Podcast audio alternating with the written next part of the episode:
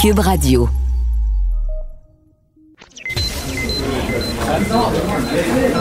Silence.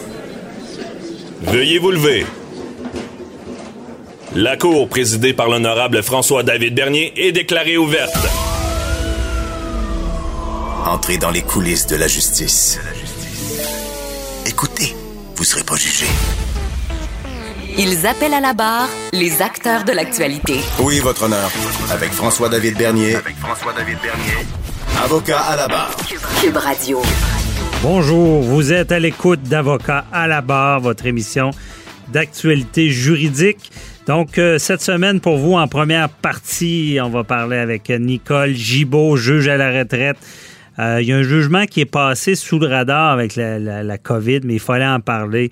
C'est euh, la Cour suprême qui a déterminé que les peines doivent être beaucoup plus sévères pour ce qui est des crimes sexuels vis-à-vis des enfants.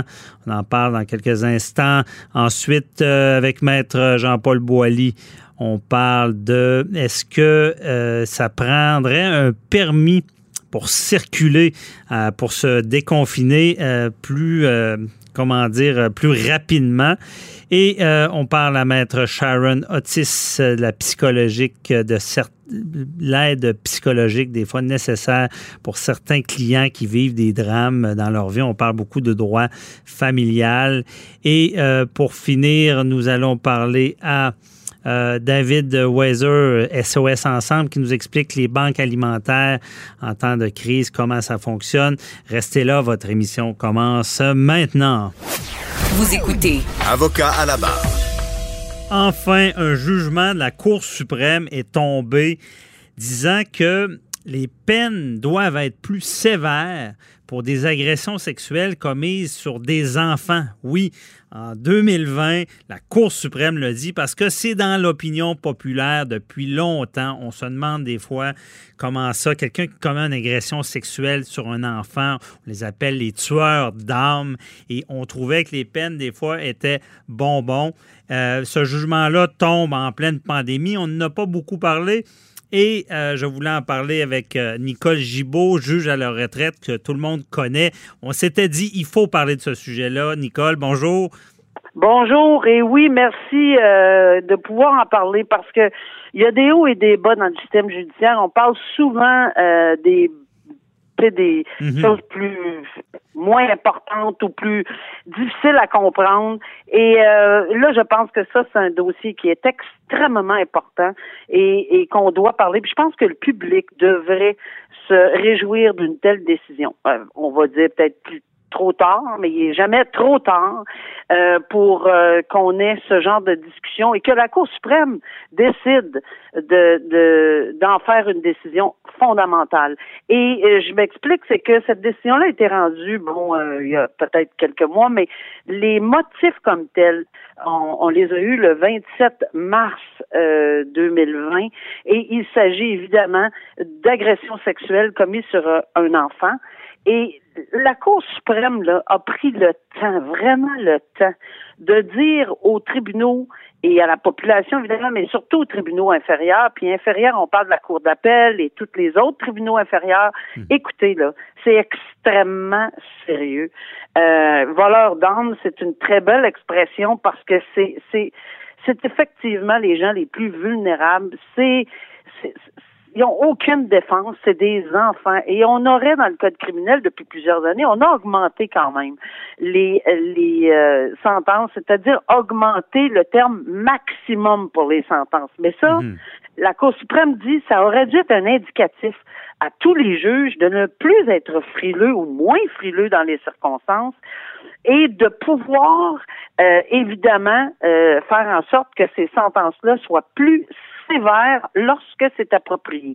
C'est pas des sentences de vengeance, mais c'est des sentences plus sévères. Puis il y a une autre affaire que j'ai trouvé ça intéressant, c'est que on a glissé dans le jugement euh, pour un peu euh, aider les tribunaux inférieurs, arrêter de parler de euh, caresser les parties génitales. Je donne un exemple. On ne caresse pas les parties génitales, on agresse C'est une agression. Les caresses, là, on laisse ça dans un autre vocabulaire pour d'autres genres d'intimité.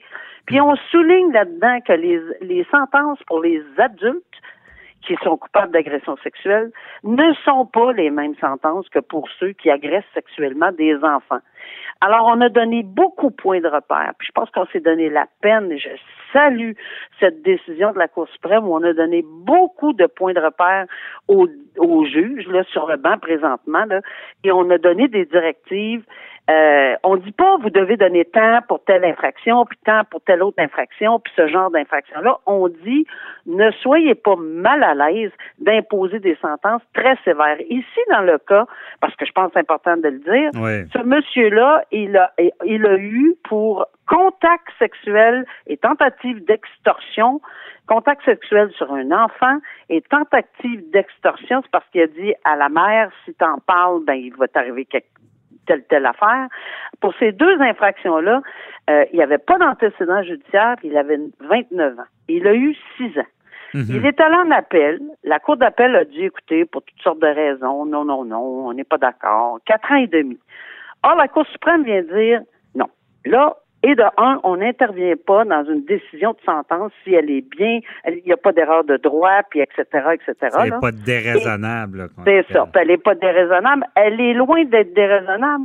On ajoute même qu'elle est au bas de la fourchette dans les circonstances parce qu'il s'agit d'un enfant, parce qu'il s'agit de, d'agression, il s'agit d'attaquer la vulnérabilité d'un petit être qui va ça va prendre des années à s'en remettre mhm. peut-être.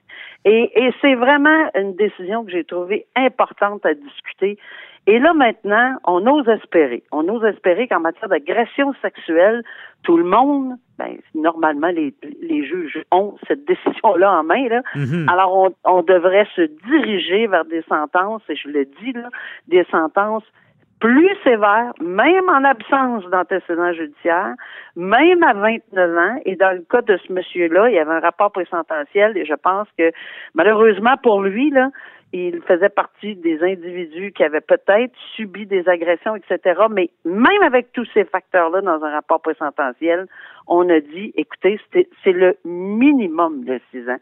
Mm. Honnêtement, là, il y, y aurait peut-être même parlé de 10 dans les circonstances. Et c'était une infraction qui était punissable euh, aux alentours de, si ma mémoire est bonne, dans ces circonstances-là, de 14 ans. Donc, c'est très important d'en discuter et je pense que mhm. ça valait la peine. Ben oui, parce que Nicole, euh, il y a deux volets aussi, parce qu'on on veut pas banaliser d'autres genres d'agressions. C'est grave aussi là, des, sur des adultes, des agressions. Mais là, le fait que c'est des enfants, c'est vraiment aggravant, puis dans le sens que l'enfant, euh, comme tu l'as dit d'entrée de jeu, est vulnérable, un, puis deux, j'imagine qu'à procès, faire la preuve que l'enfant est agressé, c'est encore plus difficile qu'un adulte qui est capable d'exprimer euh, un peu plus ce qui s'est passé, là. Oui, absolument. Puis pour l'avoir vécu moi-même, euh, j'en ai entendu des, des, des dossiers d'agression sexuelle, sur, évidemment des adultes sur des enfants parce que j'étais à la cour criminelle adulte. Mhm. Mais c'est sûr que c'est pas facile euh, d'entendre le témoignage d'un enfant. C'est non pas euh, pas que c'est pas facile, mais c'est, difficile d'en arriver au, à, obtenir quelque chose. Il y a plusieurs moyens, les intervenants sont super, les policiers, les enquêteurs, euh, mais, mais c'est souvent extrêmement difficile. Alors, euh, dans les circonstances ici, je pense que ça, ça, aussi, tu sais, c'est, euh, à prendre en considération. Et, vous faites bien de, de, de le soulever là. C'est pas pour minimiser les agressions sexuelles sur les adultes. C'est tout simplement pour dire, écoutez, dans le cas d'un enfant, c'est un facteur euh, aggravant en plus, puis c'est déjà codifié parce que dans les articles 718 et suivants du Code criminel, on dit, on en parle de ça, que c'est une circonstance aggravante lorsqu'on touche ou on agresse ou on fait du mal à un enfant. Mhm. Toute infraction est grave, mais encore beaucoup plus sur une personne aussi vulnérable qu'un tout petit. Ben c'est ça, c'est l'élément de vulnérabilité qui entre en jeu. Je veux dire, c'est. Je sais pas comment expliquer, c'est que. Tu sais, même on parle de la COVID-19, on dit les, les crimes commis durant la COVID, c'est encore pire parce que c'est il y a une vulnérabilité. Puis l'enfant, c'est ça. C'est pour ça qu'on veut, on veut, on veut euh, donner des peines plus sévères. C'est beaucoup pour l'exemple aussi. Parce que ça, des fois, c'est insidieux. Il y a des agressions, ça dure des années, personne s'en rend compte. Et ces gens-là, je sais pas, c'est encore plus des prédateurs dans le sens qu'ils s'attaquent à des gens qui n'ont pas de défense. Ça, ça vient jouer. Et la Cour suprême, je le disais tantôt, là, donne plusieurs points de repère. Ils ont, ils ont toute une liste. Encore une fois, ils, ils, refusent de dire que un contact sexuel vaut tant, mhm. etc. Là, ce qu'on appelle euh, la, la, fourchette ou, ou, euh, un exemple bien, parce que chaque cas est un cas d'espèce. On le sait, une sentence est individualisée pour toutes sortes de raisons et de circonstances. La parité des sentences, euh, il faut, il faut tout, tout respecter ces principes-là quand même. Mais en matière d'agression sexuelle sur des enfants, on donne vraiment de bons points de repère et on parle évidemment de, de quantité, de, longueur d'année, d'impossibilité sur une échelle de combien par un parent, quelqu'un en autorité, pas en autorité, euh, un, un, pur étranger. Alors on donne plein, plein de points de repère, puis c'est vraiment une décision qui, à mon avis, valait la peine de discuter. Alors c'est la la cause de Queen versus euh, Napoléon Friesen, euh, F-R-I-E-S-E-N. Bon, ça, ça va guider. Là, Nicole, je te pose une question qui ne sera pas facile à répondre. Euh, tu as été juge, tu as vécu ça. C'est où la ligne entre la peine sévère et une sorte de vengeance, parce que je veux dire, les juges, c'est des humains. Là. Quand, quand, quand tu as eu des enfants ou quand tu, tu vois ce genre d'agression-là, tu as le goût de peser sur le crayon, comme on dit. Là. C'est où la ligne de dire que ça devient vengeur? Là, ou, euh? je, vais, je vais te donner une réponse euh, comme on me connaît, très authentique. Mm-hmm. Lorsque tu as envie de peser sur le crayon, puis tu as les dents bien serrées, puis que tu la mets, tu mets une, une, une, sentence X, là, puis tu encore les dents serrées, mais par contre, en lisant la jurisprudence et tout, tout l'ensemble de la preuve, etc., etc., tu te dis, bon, là, là, euh, là, on peut-tu... C'est parce que là, tu en train d'avoir un petit peu l'intention d'y aller trop fort avec un petit peu le raisonnement humain. Et oui, tu fais bien de le mentionner, on est humain à la base. Euh, c'est pas vrai quand on est nommé que dans la nuit qu'on est nommé, on devient là, euh, euh, on a un auréole au-dessus de la tête, puis on, c'est pas vrai, ça, c'est complètement faux. On est mhm. très très très humain.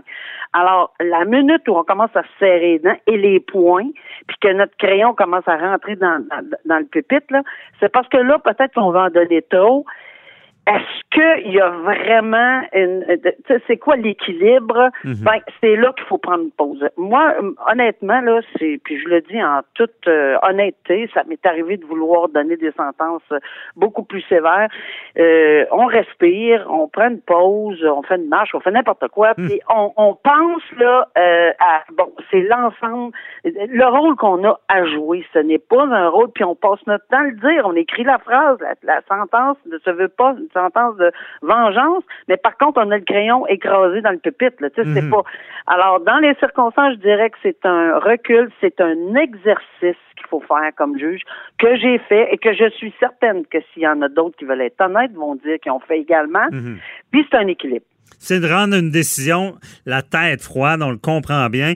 Euh, Nicole, on, va se reparler dans la deuxième partie de l'émission. Un autre sujet assez grave, mais euh, justice a, été fait. La, fillette de 15 mois, qui a un homme qui, aurait, qui a trempé, qui a mis les, mains dans la friteuse. En tout cas, on s'en reparle plus tard à l'émission. Merci, Nicole. Merci. Bye bye. Au revoir. Avocat à la barre. Avec François-David Bernier. Avec François-David Bernier. Dans le cadre du déconfinement, est-ce que euh, on aura bientôt besoin de permis de circuler? Euh, c'est un peu contradictoire, déconfiner, permis pour circuler. On pense toujours à nos droits et libertés personnelles qui peuvent être atteintes. Et là, euh, ce qu'on voit, c'est que pour retrouver une vie normale, de pouvoir se rapprocher des gens, mais on va peut-être devoir utiliser des technologies, euh, des façons de faire pour identifier ceux qui pourraient avoir la COVID. c'est un peu discriminatoire. Je trouve c'est bizarre ces mots-là dans ma bouche, je vais vous dire, mais on, on veut en parler, analyser tout ça avec euh, notre chroniqueur, Jean-Paul Boilly. Bonjour. Oui, on veut pas être bizarre, là, mais il faut se rendre à l'évidence. ça, ça, on parle des cellulaires. ben, l'application qui dit, ben lui, il l'a déjà eu, il l'a pas eu. Oui, c'est ça, mais en fait... Il a la grippe, il euh, l'a pas. Pour faire une image, là, sans être méchant, peut-être revenir à la Deuxième Guerre mondiale. Souvenez-vous, lorsqu'on mettait des étoiles jaunes là, aux Juifs là, pour les distancier, et, et là, c'est pas de mettre une étoile euh, de, de, de ségrégation au niveau de que ce soit de la religion ou que ce soit de, des obédiences de chaque, de chaque personne. Non, c'est pour sécuriser, faire des périmètres de sécurité pour permettre la reprise de l'économie. Vous avez l'ancien ministre Raymond Bachand, qui est avocat dans un grand cabinet à Montréal, qui a un mois, il a commencé à mettre cette idée-là au, Québec, en tout cas au Canada, d'avoir peut-être un quelque chose comme un permis de circuler qui ferait en sorte qu'avec, bon, euh, tout ce qu'on connaît de, de, de logiciels, de géolocalisation, de Bluetooth, etc. Alors, non seulement ça permettra aux gens de se rassurer. Vous êtes au restaurant, par exemple. Bon, vous êtes assis à une table.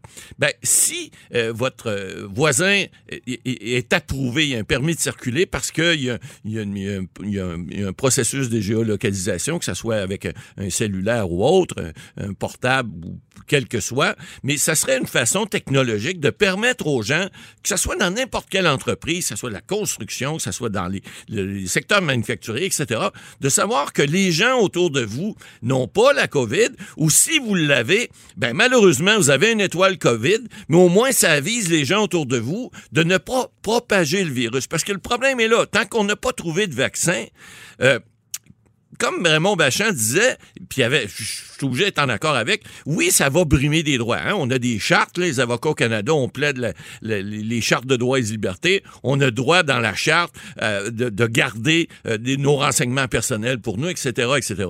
Mais dans un cas comme celui-ci, où on n'a pas trouvé de vaccin encore, et où on le sait, on le dit à l'émission, on, ça a été dit partout. Bon, on a, on a parti ici au Canada, au Québec, avec très peu de cas. On est rendu maintenant, on parle de au-dessus de 36 on va atteindre le 3 000 morts bientôt, euh, juste au Québec. Euh, aux États-Unis, on voit, là, ces sont rendus à 75 000. Donc, écoutez, il faut prendre des grands moyens, aux grands mots, les grands remèdes, comme on dit. Puis en droit, ben, dans des cas de pandémie comme ça, je pense que là, les droits individuels ne peuvent plus primer, ce sont les droits collectifs qui priment. Et puis, évidemment, ça va crier au meurtre. Tous les, organismes de, droits et libertés vont dire, ben voyons, on peut pas faire ça.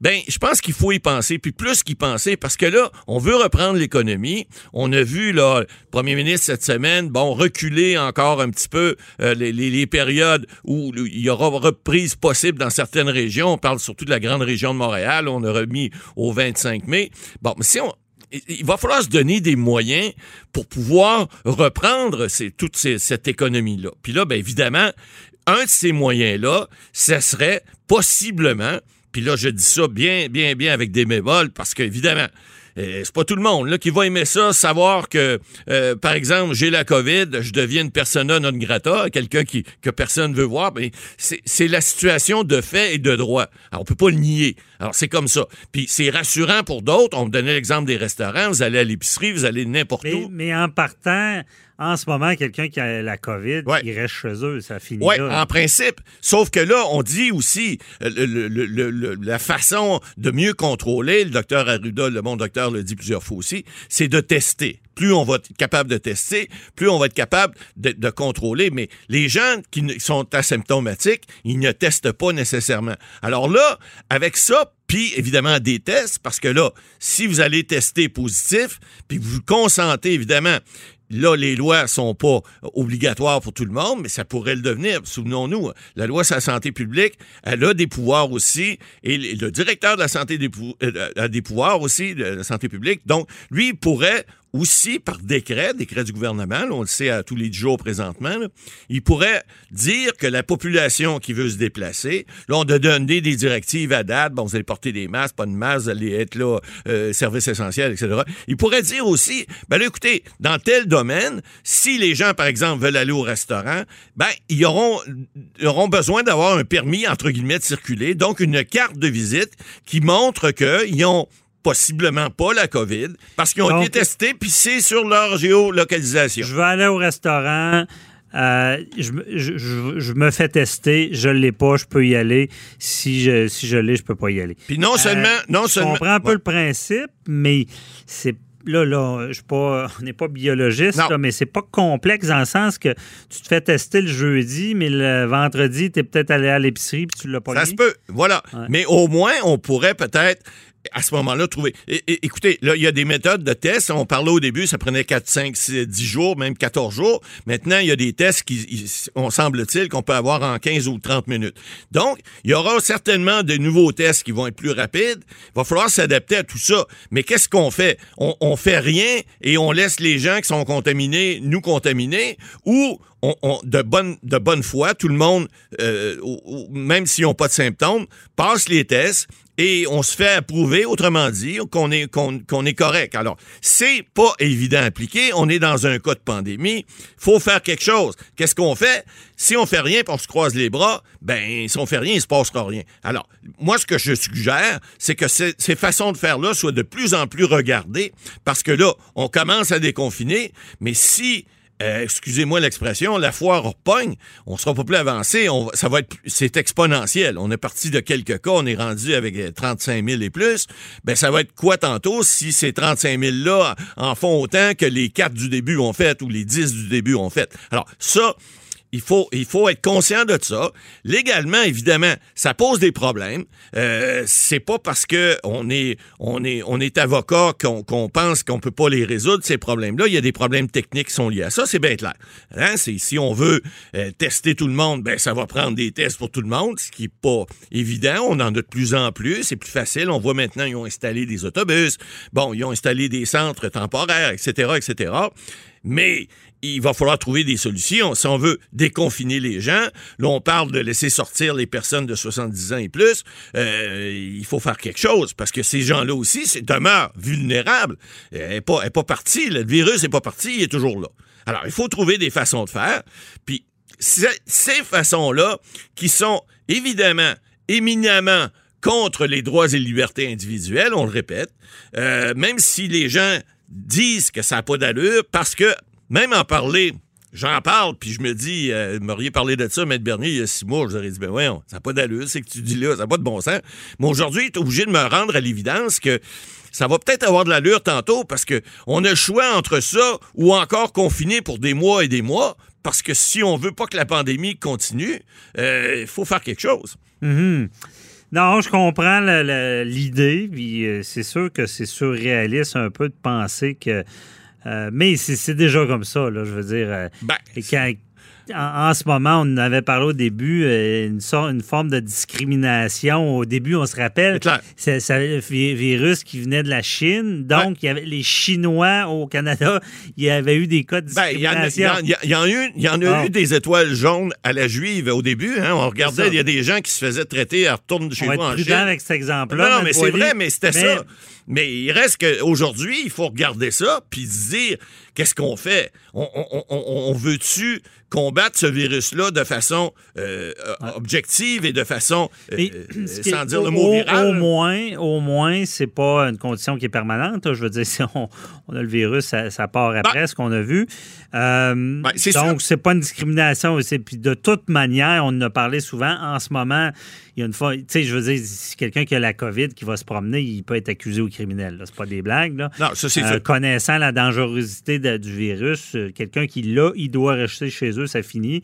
Mais là, je comprends de- de- de- de- d'obliger quelqu'un avant de se rendre dans un lieu de- qui soit testé. Ça pourrait se faire. Ben- On parlait aussi des- de la géolocalisation que, que déjà les compagnies se servent beaucoup. Là, Ben on ne oui. se cachera pas de ça. On sait où Euh, vous êtes euh, à n'importe quelle heure du jour ou de, ou de la nuit maintenant. et- Donc, quelqu'un qui a la COVID, Ben- euh, le- les autorités sont capables de vérifier s'il reste chez lui ou il se déplace. Ah oui, puis comme, Ça, comme ça se fait pour bien d'autres, par exemple, on dit les, les détenus aussi peuvent géolocaliser également. Alors, on a la technologie pour faire ça et il s'agit de la mettre en branle. Puis évidemment, je vous dis pas que euh, moi, ça me dérange pas que la police euh, ou la, sécurité publique ou la, même la Régie de l'assurance maladie du Québec, les hôpitaux, etc., sachent où je suis. Si moi, je suis porteur du virus, ben, j'aime autant qu'ils le sachent. Évidemment, une fois que tout ça sera fini, il faudra qu'il y ait des engagements euh, euh, pris par ces autorités-là de ne plus utiliser, parce que ça, c'est la crainte, hein? c'est que les, les, renseignements qui vont avoir été donnés,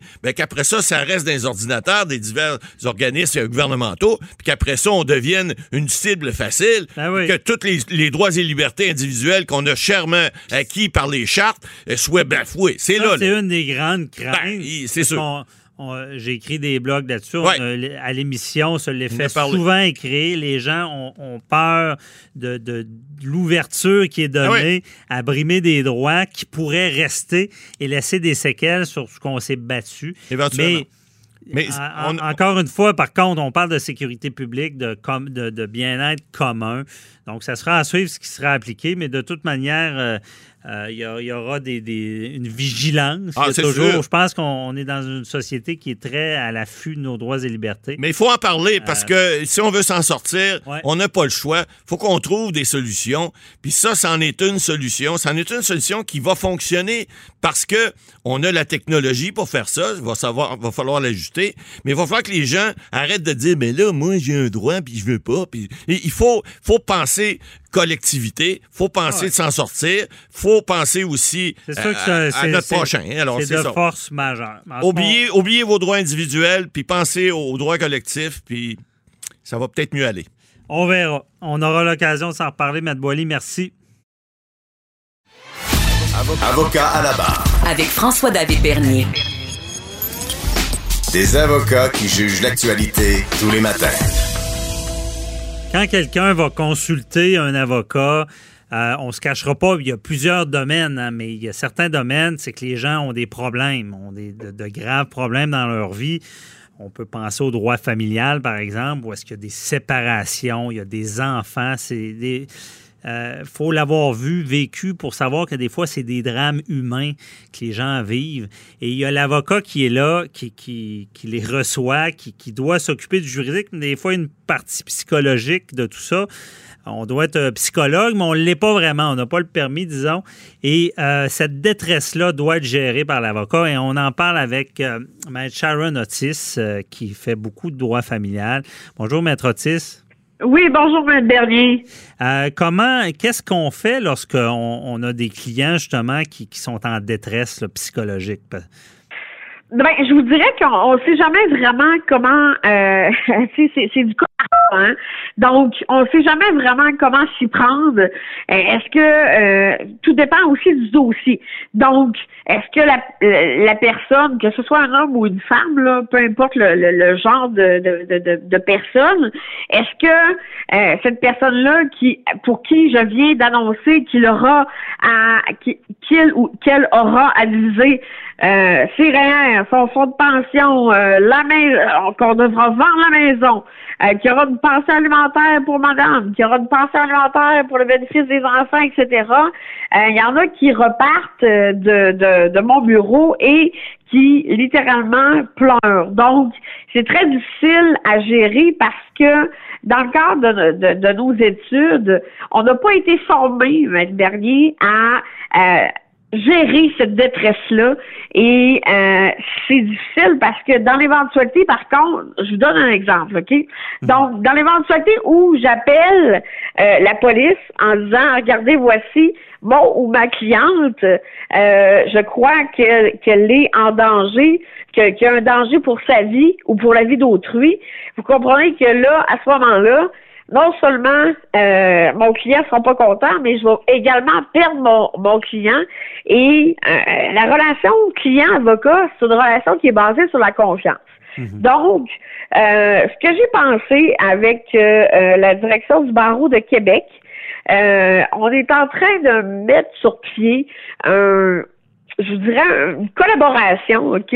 Donc, c'est-à-dire que si on sent qu'un de nos clients ou une cliente est vraiment en détresse, on va lui donner une carte avec le numéro, la collaboration, etc., avec un centre.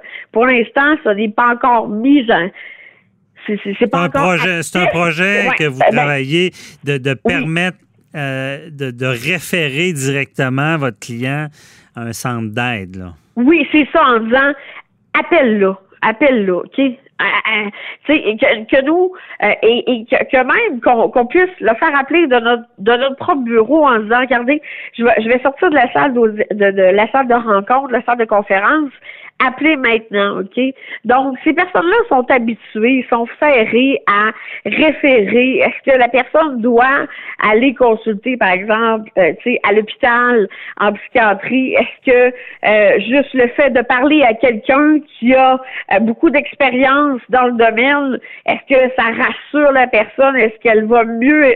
Parce que moi, je trouvais ça, à titre de juriste, euh, très, pas, inhumain, mais euh, vous comprenez, on connaît la loi, mais euh, on est là aussi pour les clients. Et moi, je m'en voudrais sincèrement euh, s'il arrivait quelque chose à un de mes clients qui sort, par exemple, ou une cliente qui sort de mon bureau et qui tue ses enfants et se tue par la suite, vous comprenez? C'est ce, genre de choses que je ne me pardonnerai pas et euh, que pour lequel euh, le barreau de Québec, en tout cas tout le moins, a embarqué à 115% On est en train de mettre ça en branle parce que la détresse psychologique, surtout en période de pandémie, mhm. euh, elle, est là, là. Elle est là, là. OK? Euh, il y aura des faillites, il y aura des, euh, des, des, propositions de consommateurs, il y aura des séparations. donc, je pense que il faut, vous comprenez, notre, notre profession, elle est vue souvent sous un aspect lucratif mais il y a encore, je pense, de, plusieurs avocats, plusieurs avocats sont là pour les bonnes raisons et et on, les aime dans le fond nos clients parce que des fois on a des confidences que même leurs familles n'ont pas, ok, que, même leurs proches n'ont pas. Donc, on veut pas qu'il leur arrive quelque chose, ben, et on Parlons-en de ça parce qu'il y a des gens qui se posent des questions qui n'ont pas nécessairement déjà eu affaire avec euh, des avocats, le système. Est-ce que c'est vrai ce qu'on dit, bon, en droit criminel, en droit familial, l'avocat, il se lève le matin, puis le petit cœur, il le laisse à la maison, puis il va voir le client, puis il y a une approche froide. Est-ce que les avocats fonctionnent comme ça ou c'est plus un ben, rapport d'aide? Je vous dirais que mon cœur, je le laisse à la maison lorsque je m'en vais en DPJ. Euh, en familial, euh, on peut tout faire. C'est-à-dire que si les gens sont euh, enclins à, ils sont ouverts à, négocier ou à la discussion ou quoi que ce soit, il y, a cet aspect-là. Mais en DPJ, je vous dirais qu'il y a des cas qui, même après 15 ans d'expérience, je, que je me rappellerai toute ma vie, vous comprenez, qui m'ont moi aussi troublé. Euh, je me rappelle d'un procès pour lequel euh, la greffière audiencière euh, pleurait. Moi, je me pinçais pour ne pas pleurer. Le juge a pris une pause. La partie adverse, c'était terrible. Vous comprenez? Donc, pour la DPJ, je vous dirais que j'ai pas le choix de laisser mon cœur à la maison parce que ça vient nous chercher. On est des humains aussi, hein. Donc, euh, c'est pas, pensez pas que ceux qui perdurent dans le domaine et ceux qui, qui, continuent, euh, je pense qu'ils le font pour de bonnes raisons, parce que c'est très difficile d'être avocat. Et euh, pensez pas que, euh, tu sais, des fois, je prends, par exemple, mon bain, je pense à mes clients, ah, dans tel dossier, je pourrais faire ça, ou dans tel autre dossier, tu sais, on, on, on, lâche jamais. C'est, c'est, on n'a pas un et, ça, sans être euh, insultante, mais on n'a pas un punch, vous comprenez? Euh, ça, ça, nous suit ça toujours. pas en sortant du bureau. Non, c'est ça. Ça nous suit toujours. Et euh, il n'y a pas d'avocat qui veut perdre, y a pas. Mais sauf que je trouvais que la détresse psychologique des clients, c'est quelque chose que on n'est pas formé et il y aura également des formations pour les membres du barreau. Euh, c'est à venir, mais hmm. au moins, je vous dis pas que ça va être fonctionnel à 115 ça, mais si euh, moi et ainsi que le barreau euh, euh, de Québec fait en sorte qu'on peut sauver au moins une vie ou une famille euh, j'aurais fait ma part, vous comprenez, au niveau, euh, ben, au niveau Parce que ce de, que vous voulez de- dire, c'est que il y a, y y de la détresse, mais parce que je, je veux dire, un avocat en droit de la famille euh, va être dans les confidences, va, va devoir, tu sais, on fait à la blague, des fois on dit euh, un avocat, c'est pas seulement un avocat, il y, a, il y a un côté psychologue, parce que vous n'avez pas le choix d'écouter, là. Vous n'avez pas le choix d'entendre les gens, de ce qu'ils Oh. vivent.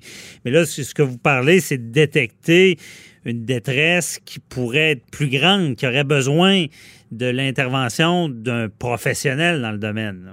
D'un tiers, effectivement, parce que regardez, des fois, je dois annoncer à une personne que en relativement au divorce, elle perd la moitié de son fonds de pension, la moitié de ses REER, que la garde sera partagée, qu'on doit mettre la maison en vente, que euh, Ben, ou- même, comprenez? donc Et- Hey. Même ce, qui, ce, que je sais qui, qui est encore plus, on, on dit que c'est viscéral, euh, ça doit arriver qu'il y a des gens qui perdent une garde ou euh, soient obligés, pas obligés parce qu'on sait que les tribunaux favorisent la garde partagée, qui doivent accepter que la moitié du temps, ils seront plus avec leur enfant. Euh, quand, quand ça touche les enfants, ça doit être encore plus grave euh, pour ces gens-là? Ben, c'est- c'est justement, et je voulais pas que le genre de scénario là du, du, du docteur euh, Turcotte euh, arrive. Vous comprenez, arrive de nouveau et euh, euh, parce qu'il est en séparation, etc. Puis ça. Donc, euh, c'est certain que ça vient les chercher parce que des enfants, c'est les vous comprenez, il y a un lien de filiation, il, vous ressemble, il, fait, il y a votre, votre attitude, etc. Donc, des fois, même la garde partagée pour des gens qui ont rien perdu au niveau monétaire, puis des, ce que je vous parle aujourd'hui, Maître Bernier, là, je fais abstraction quasiment en totalité du, du volet monétaire, OK? Euh, quand ils perdent les enfants ou quand ils les voient pas pendant une semaine, quand c'est, c'est, il y en a des fois qui vont même pendant la récréation euh, dans leur voiture juste voir leurs enfants là avec la pandémie bien évidemment là ça, ça vous comprenez euh, mais juste les voir de loin parce qu'ils s'ennuient euh, c'est, c'est, c'est de la gestion des fois il y a beaucoup de hargne il y a beaucoup de colère ok par exemple madame est partie avec un nouveau conjoint et vice versa Ah non, c'est ça. Il y a, il y a beaucoup d'émotions. Et Oui. ce que vous proposez, c'est ça, ce que vous travaillez sur, puis c'est c'est bienvenu, c'est qu'il y ait- que ça soit un peu mieux uniformisé chez, pour un avocat d'avoir la, de pouvoir donner à notre client, à nos clients la ressource pour pouvoir demander de l'aide en sortant du bureau. Uniformisé, mais je vous dirais, euh, côté humain, on travaille pour des humains, puis ça, même si des fois c'est des business, il y a, il y a, un, il y a un humain en arrière de ça. Et, et c'est ça, je pense que euh, que je voulais faire. euh, mettre de l'avant, vous comprenez, en disant, regardez, voici, là, euh, tu sais, nous, les avocats, on n'a pas nécessairement une bonne presse, vous comprenez, euh, tu sais, on, on nous compare à, à des vendeurs de voitures, etc., puis ça, mais moi, ce que je voulais montrer et démontrer, ce que je veux faire, c'est pour vraiment aider les gens pour pas qu'il y ait d'autres drames familiales qui arrivent. Parce Aider, aider ça- justement les avocats qui sont en posi- position de, de voir des gens dans la vulnérabilité, les aider Oui. à pouvoir peut-être détecter des choses avant les drames. On comprend bien. Merci oui, beaucoup, soit Maître soit par la formation, Ben regardez, oui. un ou l'autre. Ah, c'est très logique, puis c'est très bienvenu, ce genre de projet-là. Merci beaucoup, Maître Otis. On se reparle pour un autre dossier. Bye-bye. Ça fait plaisir, merci. Passez une belle journée, au revoir. Avocat à la barre. Alors, je procède à la lecture du verdict. Avec François-David Bernier. Les meilleures plaidoiries que vous entendrez. Cube Radio. On entend beaucoup parler en temps de crise de- de- des banques alimentaires, des gens qui ont des besoins d'être aidés parce qu'il y, a- il y a des subventions, il y a des aides gouvernementales, on veut aider dans cette crise-là. Mais euh, il y en a que c'est pas si simple que ça, avoir cette aide gouvernementale-là. Et il y a des banques alimentaires qui viennent aider. C'est pas facile pour eux en temps de pandémie. Et on voulait en, parler. On en parle avec euh, David Weiser, cofondateur d'Unité Québec. on a déjà parlé à l'émission Unité Québec qui met des gens de plein de nationalités ensemble. Mais là, ils ont créé une, section qui est SOS Ensemble Québec et c'est des banques alimentaires. Bonjour, M. Weiser. Salut, comment ça va? Ça va très bien. Euh, merci. Euh, explique-nous un peu euh, comment ça fonctionne, la banque alimentaire qui a été créée? Ben, en fait, dans le cadre des activités qu'on faisait avec Unité Québec, on travaillait, on a travaillé l'année passée avec un organisme qui s'appelle Ressources Espace Famille. C'est un, organisme famille communautaire qui travaille de Sainte-Foy. Et puis, eux, ils opéraient déjà une banque alimentaire, un comptoir alimentaire euh, mais c'était deux fois par mois. Et là, quand la pandémie est arrivée, euh, on parlait ensemble, je parlais avec Cindy Lee McKenzie, la, directrice générale de, de, de Ressources Espace Famille, puis on, tout de suite, on s'est dit qu'il va y avoir une augmentation. Hein. Les gens perdaient leur emploi, euh, c'est mhm. clair qu'il allait y avoir une augmentation de la demande. Alors, rapidement, on s'est mobilisé, on a dit on va lancer un, un, service qui s'appelle SOS Ensemble Québec pour s'assurer que tout le monde qui a besoin d'aide, que ce soit au niveau de l'aide alimentaire ou aussi euh, du soutien psychosocial, puisse euh, avoir accès à ces services-là facilement. OK. Alors, euh, c'est un service qui était ouvert, comme je disais, à, la base deux fois par mois. On a maintenant on est ouvert deux fois par semaine. Mhm. La demande a vraiment quadruplé.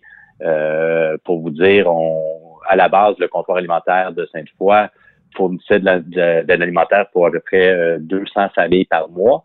Là, on est rendu à 1500 demandes par semaine. Ah oui, et c'est gros, mais euh, David, euh, les gens, j'entends mais les, auditeurs se poser la question, ils se disent, ouais, mais avec l'aide gouvernementale, le programme d'aide, euh, du 2000 par mois, pourquoi il y a des gens qui ont besoin de la d'aliments comme ça? Bon, deux choses, c'est une très bonne question. Justement, euh, cette semaine, on a vu pour la première fois une petite diminution, pas, et pas grande, puis encore demain, on va voir comment ça, va se passer, on peut voir les jeudis, les vendredis. Mais au début, ça a pris quand même un certain temps. Je pense que ça a été quand même rapide quand on parle de de, de, de, de, de, de pandémie. Qui été mis, si on veut. Oui, c'est ça exactement. Mais quand même, donc, donc au départ, les gens n'avaient pas encore reçu ces sommes-là. Donc, mm. il, était, il y en avait qui étaient en détresse, comme, comme on a dit, ils avaient perdu leur emploi. Euh, alors, on a vu vraiment une augmentation à ce niveau-là. Là, on va voir, c'est stable, il n'y a, plus de croissance à voir ce que les prochaines semaines vont nous amener. OK. Puis j'imagine aussi, parce que l'aide, il y, a des grosses familles aussi que cette aide-là, ils ont besoin d'un supplément aux 2000 là. Ils ont beaucoup de bouches à nourrir. Euh, absolument. C'est sûr qu'il y a des familles qui ont plusieurs enfants. Ça varie. La moyenne, c'est de 3,5 personnes par famille qui, euh, qui, qui fréquentent le, comptoir alimentaire. Mhm. Mais euh, oui, il y a des grosses familles. Absolument. Et est-ce qu'il y en a qui n'ont pas d'aide? Est-ce que ça existe? parce qu'on n'en parle pas beaucoup, mais est-ce qu'il y a des gens qui ne reçoivent rien? On parle de l'aide financière? financier, mais qui, qui, ont, qui ont plus plus trop de revenus en tant que tel, puis ont réellement, mais ben, besoin de. Absolument, il y en a. Certainement, il y en a. Puis euh, d'ailleurs, aussi le 11 avril, on a reçu un appel d'un étudiant qui est en résidence à l'Université Laval. Il y a plusieurs étudiants qui ont perdu leur poste de chercheur ou euh, peu importe. Et puis, il, est, il était vraiment dans le besoin. Alors là, on, depuis le 11 avril, on dessert au-dessus de 220 euh, étudiants de l'Université Laval, dont 160 en résidence. Parce que dans le fond, ces gens-là n'ont pas de citoyenneté. Euh, ils étaient ici avant la crise, bon, en recherche, aux études, et ils peuvent pas appliquer pour l'aide gouvernementale à cause qu'ils sont pas citoyens. C'est un peu un cercle vicieux. Exactement. C'est exactement ça. Donc, à un moment donné, il faut quand même que ces gens le mangent. Ben oui. Et euh, sur le terrain, comment ça se passe? Comment les gens euh, euh, qui font cette demande-là réagissent quand ils reçoivent la nourriture? Les gens sont tellement heureux de voir un service qui est si accessible. Puis aussi, je veux dire, pour nous, ça, a été vraiment une expérience incroyable de voir la la solidarité, la mobilisation des petites entreprises. Quand on a lancé le programme de vous le service, il y a plusieurs compagnies de construction qui nous, nous ont offert des camionneurs, euh, des employés qui travaillaient pas, donc ils ont mis à, au bénévolat si on veut, mais tout en gardant leur salaire, donc ils étaient payés pour venir faire du bénévolat. Mm-hmm. Euh, c'est sûr qu'on a mis en place un service de livraison parce que les gens étaient en confinement. Euh, Alors ça, ça a été incroyable. Il y a Centraide. Euh, en, quatre jours, Centraide euh, ont pris une décision. Euh, Ressources Espace Famille, qui est le fiduciaire du, euh, du service, et pas accrédité Centraide, mais vu la crise, Centraide a compris tout de suite que c'était un agir. Donc vraiment, je dirais que en tant que euh, des deux bords, autant les bénévoles puis les gens qui offrent des services et les gens qui reçoivent, tout le monde. Et, ça, ça met comme un, petit côté de bonheur dans, dans leur vie, là, compte tenu mhm. de la situation qu'on vit tous présentement. Ben, J'imagine hein, les enfants qui reçoivent ça, ça, ça, ça, ça nous rappelle aussi, euh, pas le choix, le, temps des fêtes, le temps des fêtes, il y a beaucoup de banques alimentaires, aussi des gens qui ont, qui ont rien. Et j'ai déjà reçu en entrevue des gens qui, qui donnent ces aliments-là. C'est le rayonnement, c'est la base hein, d'avoir de la nourriture. Et, ben, euh, exactement. donc, c'est bienvenu. Euh, c'est le fun, dans, le fun, excusez l'expression. c'est ben, agréable d'entendre que ça fonctionne bien. Mais là, ça m'amène à d'autres questions, David, parce que euh, ça ne doit pas être évident non plus. Là, je veux dire, parce que c'était contradictoire ce qu'il y avait dans les médias. On est en confinement, on, on ne devait pas aller travailler. Mais si vous, vous n'avez pas de bénévoles, il n'y a rien qui fonctionne. Qu'est-ce que vous faites sur le terrain pour pas qu'il y ait de propagation ou que respecter les règles de distanciation? C'est certain qu'au comptoir alimentaire, on, a mis en place euh, des mesures pour assurer que les, euh, les, les, règles soient suivies, si on veut. Euh, donc, les bénévoles portent des masques, il y a des gants pour tout le monde. Quand les gens qui viennent encore chercher les aliments, ben, il y a vraiment des indications pour que la distanciation sociale soit respectée. Alors, c'est quand même très bien à ce niveau-là, je dirais. Là. On fait vraiment attention à ça, c'est la priorité. Vous n'avez pas de problème euh, avec la fonctionnalité. Bon, c'est intéressant d'entendre ça aussi. Est-ce qu'il n'y a, pas eu de difficulté à trouver des bénévoles? Euh? Sincèrement, non. Au départ, c'était vraiment, comme je disais tout à l'heure, c'était beau avoir la mobilisation. Puis c'est drôle parce que euh, toi aussi, tu disais que, bon, c'est le fun de voir. Puis on se sent comme coupable, mais on est content en même temps de voir que on est capable de, de, servir les gens qui sont dans le besoin, mais on se sent coupable de se sentir heureux en même temps. C'est vraiment spécial comme sentiment. Là. Mais non, les bénévoles, il y en a. Par contre, justement, là, il va commencer à avoir un, petit, ben, une baisse dans le nombre de bénévoles. Donc, on va redemander aux gens qui sont intéressés de, de, de s'inscrire sur notre site web. Euh, parce que la construction a repris, par exemple. Ah, OK, je comprends. Donc, il y a vu, la, la, réouverture, le déconfinement, ça devient plus difficile d'avoir des bénévoles. Euh, parce que là, ce, service-là, on prévoit laisser ça combien de temps en, fonction? Ben, pour l'instant, surtout, euh, je veux dire, la, banque alimentaire restera toujours en service. Là, pour la fréquence de deux fois par semaine, pour l'instant, on n'a aucune intention d'arrêter. Euh, là, on a fait des espèces de plans pour jusqu'à la mi-fin août, admettons. Mais vraiment, on y va mois par mois parce qu'on apprend avec tout ça. Personne personne n'a jamais vécu une situation de même. Là. Ben oui, c'est la particularité. Donc, on on connaît pas euh, qu'est-ce qui s'en vient vraiment. Là. C'est, Ben là, c'est ça, avec le déconfinement, on va voir ce que ça va donner. Euh, c'est difficile, il faut faire des plans A et des plans B, des plans C. Ah oui. Et que puis euh, est-ce que d'avoir de la nourriture, ça se fait quand même bien en temps de crise? parce que les partenaires sont présents? Euh, absolument, comme bon, j'ai parlé de Centraide tout à l'heure, il y a Moisson Québec qui fournissent à peu près 90% des aliments qu'on donne euh, aux personnes dans le besoin. sont vraiment incroyables, sont organisés. Euh, mhm. donc ça, ça va bien pour l'instant. C'est sûr qu'au départ, on savait pas trop comment ça, allait aller. Puis nous, on complémente avec certains aliments. C'est toujours un petit peu une surprise. On sait jamais ce qu'on va recevoir. C'est les jeudis qu'on reçoit nos livraisons. OK. mais oui, ça va bien à ce niveau-là. OK, je comprends. J'ai pas le choix de, revenir. Ça m'intrigue, l'élément des, étudiants étrangers. J'ai l'impression qu'ils sont pris entre deux chaises, eux autres. Je pense que oui. Je pense que ça a été compliqué. Comme, comme on disait, euh, personne n'était préparé pour une, euh, pour une crise de même. Donc, euh, d'un côté, ce qui est important, c'est la, sécurité de la santé. je sais que l'université aurait aimé vider les résidences, mais encore une fois, où vont ces étudiants-là? Ils sont comme pris là ah oui, ben, l'université aurait aimé, euh, parce que quand, quand la pandémie est arrivée, il aurait aimé les voir partir. Ben, je pense qu'ils voulaient, en général, euh, je mhm. pense qu'ils voulaient vider les lieux aussi, puis pour s'assurer qu'il n'y ait pas d'éclosion ou rien de même, euh, voulaient éviter ce qu'on a vu peut-être dans les CHSLD, qui est vraiment horrible, évidemment. Euh, donc oui, c'était ça un petit peu, je pense, la stratégie. Mais là, on collabore avec l'université justement pour assurer que, en tout cas, en ce qui nous concerne, c'est surtout les besoins, euh, l'aide alimentaire, c'est-à-dire.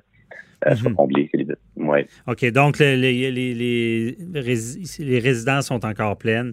Euh, heureusement. Non, ils sont pas pleins, il y a- il y a quand même vidé là, beaucoup. Là. Je pense qu'à la base, il y a 3600 places, ils sont rendus à peut-être 700 étudiants là, présentement en résidence. Là. OK. Heureusement, on n'entend pas parler de- d'éclosion dans ces milieux-là.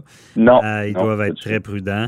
Euh, et vous aussi, j'imagine, quand vous allez porter les, les- les denrées, euh, il, doit, il doit y avoir. ça- ça- Est-ce que vous devez tout laver tout quand vous allez porter ça? Ou? Oui, en fait, nous, ce qu'on fait, c'est qu'on livre, on leur amène toujours des produits de nettoyage, des gants, des masques.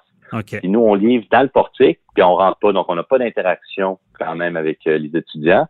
Et ensuite, une fois qu'on a quitté les lieux, eux, ils rentrent les denrées euh, ensuite là, dans les résidences.